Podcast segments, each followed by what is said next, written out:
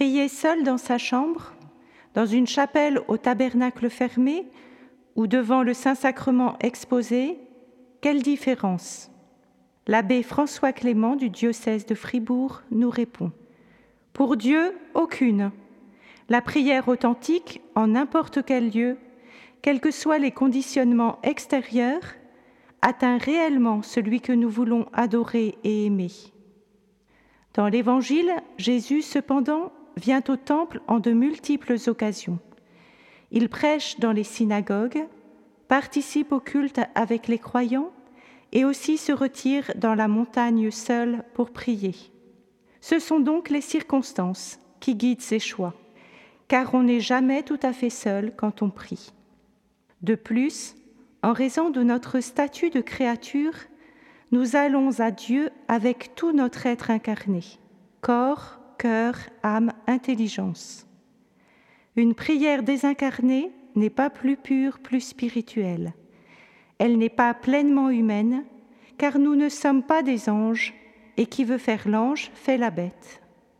Il faut peut-être ici se souvenir de la définition que Sainte Thérèse d'Avila donne de la prière. Il ne s'agit pas tant de beaucoup penser que de beaucoup aimer. Nous avons aujourd'hui la tendance à penser que la prière est une activité intellectuelle. En fait, elle est beaucoup plus que cela. Une mise à disposition entière de nous-mêmes pour que Dieu puisse nous aimer et pour que nous puissions lui rendre quelque chose de son amour. Or, notre amour a besoin de points d'appui. La présence réelle n'apporte peut-être rien à notre sensibilité superficielle, mais dans la foi, nous savons que le Christ a voulu être ainsi visible et tangible aujourd'hui, comme il l'était durant sa vie terrestre. De plus, nous avons plus de chances d'être moins encombrés d'un tas de distractions si nous faisons la démarche de sortir à sa rencontre, d'aller à l'Église rien que pour lui, en laissant à la porte toutes les autres préoccupations. Sans compter, lors de l'exposition solennelle, l'aide de la prière des autres. Nous avons tous besoin d'être encouragés à nous tenir en présence de Dieu.